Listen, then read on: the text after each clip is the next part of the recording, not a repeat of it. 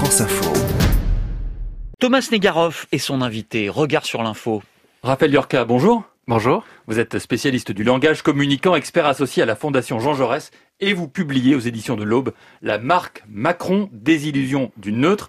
Première question, toute simple, ça veut dire quoi la marque Macron? Alors j'ai voulu aborder une nouvelle grille de lecture qui était plutôt une grille de lecture symbolique en prenant comme point d'appui non pas le marketing, je ne suis pas en train de dire que Macron est un produit qu'il offre sur un, marché euh, en concurrence avec d'autres produits. J'ai essayé de mobiliser plutôt une école française de la marque, puisque ça existe, en, opposition à une école plus américaine, qui consiste à dire qu'une marque, c'est un système de signes qui vise à articuler trois niveaux de sens, des valeurs, des récits, et puis une symbolique. Donc c'est ce modèle-là que j'ai voulu appliquer pour essayer de comprendre à la fois sa conquête du pouvoir en 2017, et puis peut-être aussi son, son exercice. Alors j'avais envie de confronter votre appareillage conceptuel qu'on entend ici avec la réalité de la semaine. Dimanche dernier, il y a une semaine, euh, c'était McFly et Carlito, les deux youtubeurs, qui étaient euh, à l'Elysée. Il y a eu entre-temps euh, un long entretien pour Zadig, où le président de la République a évoqué sa France, son enracinement, son attachement au territoire français.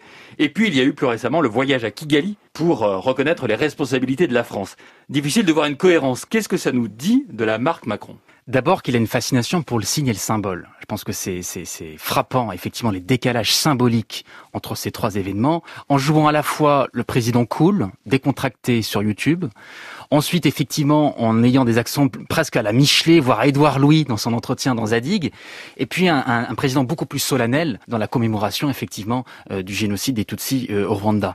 Moi, ce qui me frappe, c'est qu'effectivement, d'abord, il y a une forme d'habileté puisque en étant sur des territoires symboliques très différents, d'une certaine manière, alors déjà il le fait extrêmement bien, c'est que je pense que il est dans, dans une performation scénique mhm. qui force le respect, parce qu'il joue président cool, il le fait, je crois, de manière extrêmement euh, euh, euh, efficiente. Efficiente, effectivement. Mais la question, c'est quelle trace laisser dans l'opinion, parce mhm. qu'effectivement, le risque, je pense, c'est d'avoir des écarts tellement importants d'un point de vue symbolique que l'image à la fin se brouille. Il faut bien se rappeler que toute image est toujours la somme des images précédentes. Donc en tirant dans tous les sens, le risque c'est effectivement d'avoir une marque Macron qui se brouille et qui perd son efficacité sur le long terme. Euh, ce que vous appelez le neutre, est-ce que c'est pas un peu ça finalement?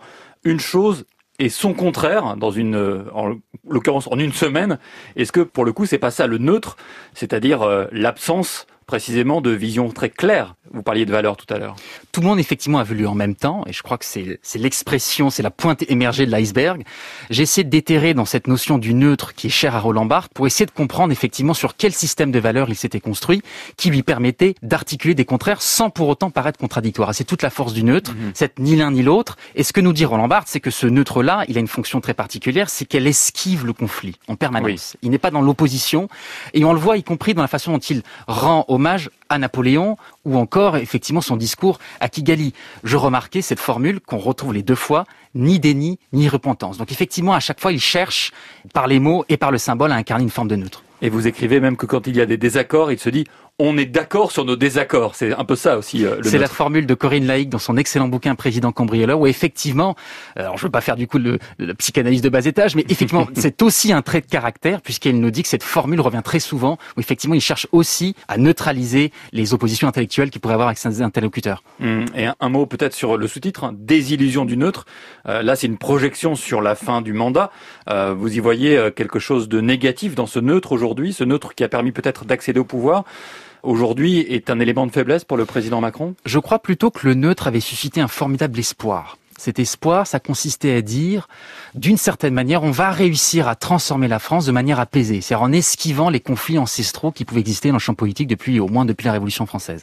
Et il y a une forme de désillusion parce que cette, ce neutre-là, qui encore une fois ouvrait, permettait, rendait possible, s'est muté pour moi dans une forme beaucoup plus sombre, beaucoup plus fermée, beaucoup plus verrouillée, qui est une forme de neutralisation, neutralisation politique, neutralisation médiatique, neutralisation de la façon même d'utiliser les symboles, beaucoup plus verrouillée.